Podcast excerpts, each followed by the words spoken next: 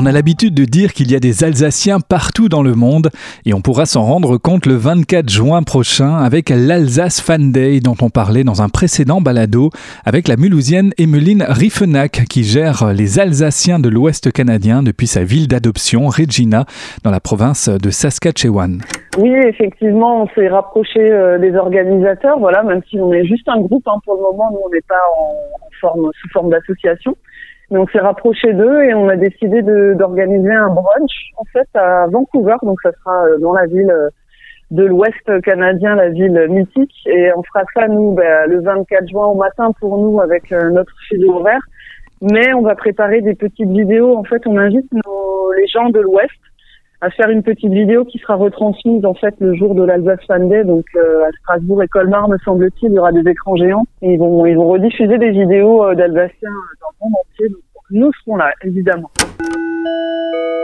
De Vancouver à New York et de Mulhouse à Colmar, puisque le président de l'Union alsacienne of New York, Benoît Meister, est colmardien d'origine et nous explique à quoi sert cette Union alsacienne of New York un truc un petit peu marrant avec euh, les statuts de l'Union alsacienne. L'Union alsacienne, c'est la plus euh, ancienne euh, association francophone de New York. Elle date de février 1871. Et les, ça a commencé en fait comme une mutuelle d'assurance entre Alsaciens. Donc c'est un club très très fermé, essentiellement pour faire de la couverture santé. Maintenant, c'est depuis le début des années 2000 euh, cette euh, raison d'être était un peu obsolète et donc on est devenu une association plus euh, orientée vers la culture alsacienne euh, et la promotion de, de l'Alsace. et donc il y a un truc marrant, c'est que ce qui est resté depuis depuis 1871, c'est que on peut être membre, vrai membre de l'Union alsacienne, que si on est né en Alsace, ah oui.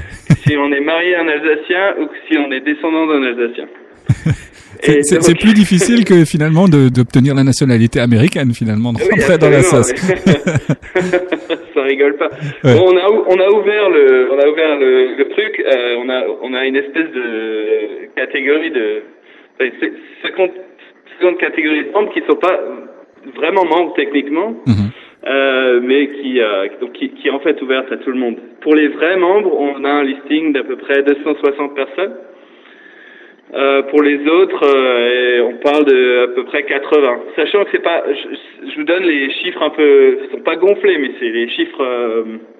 Euh, si tout le monde renouvelait son, son adhésion tous les ans, c'est euh, c'est ce qu'on aurait comme membre. C'est ce chiffre-là. Donc deux, deux, ouais, 260 membres vraiment alsaciens, nés en Alsace ou mariés à un Alsacien, et puis donc 80 personnes encore ou descendants ouais, d'Alsaciens. Ouais. ouais, et, et on a on a en fait pas mal d'Alsaciens de deuxième, troisième génération euh, dans dans le dans le club. Alors à quoi sert exactement cette euh, cette association, cette Union alsacienne of New York? Euh, elle, bon, elle a plusieurs, euh, plusieurs euh, raisons d'être, plusieurs choses qui la font vivre. La première, c'est que c'est un réseau euh, d'Alsaciens. On aime bien se retrouver autour d'une d'une choucroute ou une tarte flambée ou, ou même un, un pinot noir d'Alsace. Mais c'est aussi une association qui fait connaître l'Alsace ici à New York. On essaie mhm. de, de faire parler de nous. Mon expérience, c'est que quand quand euh, je parle aux Américains et euh, je leur dis que, que je, enfin, et qu'ils voient que je suis français, déjà rien qu'avec mon nom en général, c'est euh, euh ils, ils, peuvent le deviner. je leur demande s'ils sont allés en France, ils me disent oui, je suis allé la plupart du temps, ils sont allés à Paris évidemment, parfois à, à, Marseille ou Aix, mais beaucoup plus rarement en Alsace. Et je suis toujours, je suis toujours atterré d'entendre que qu'ils sont pas allés visiter l'Alsace, quoi. Ouais. Euh, vous, vous conseillez euh, un, un, Alsacien qui arrive euh, à New York, dans, dans cette grande ville, pour s'installer, de, de, passer par euh, une association comme la vôtre? Vous, ça vous a facilité les choses? Oui, oui. Enfin, ça m'a fait connaître, ça m'a fait connaître des gens plus, plus, plus rapidement, des gens sympas. en général, les gens qui viennent aux, aux, événements des associations comme ça, c'est les gens qui ont envie de, de parler à d'autres gens, des gens plutôt ouverts, qui ont des choses à raconter. Euh, en fait, comment dire, les Alsaciens ne quittent pas la belle Alsace pour rien, en général. Ouais. Euh, c'est euh, souvent des gens qui ont des, euh, des choses extrêmement euh, intéressantes à faire ici. Il y a des diplomates, il y a, il y a des scientifiques, il y a des gens qui, qui montent une boîte. voilà, il y a des gens qui font des startups, des gens qui sont dans la finance. Parce que Strasbourg n'est pas une grande capitale finance, en tout cas pas encore.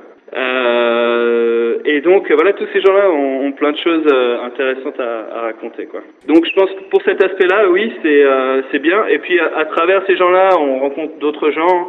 Donc, euh, enfin, une ville n'est toujours euh, aussi intéressante que les gens qu'on y rencontre, en fait. Donc euh, je, con je, conseille à personne de se cantonner à, aux Alsaciens quand on vient à New York parce qu'il y a vraiment des gens de toutes les nationalités et il faut. Ouais. Euh, ce, serait bête de venir à New York pour ne voir que des Français ou des Alsaciens. C'est ça, l'idée, c'est pas de rester dans son coin entre Alsaciens. Non. Ouais. Non, au contraire, c'est plus, euh, c'est plus une ouverture. Les, les gens qu'on retrouve à l'Union alsacienne ne sont pas refermés sur, euh, repliés sur eux-mêmes. Au, au contraire.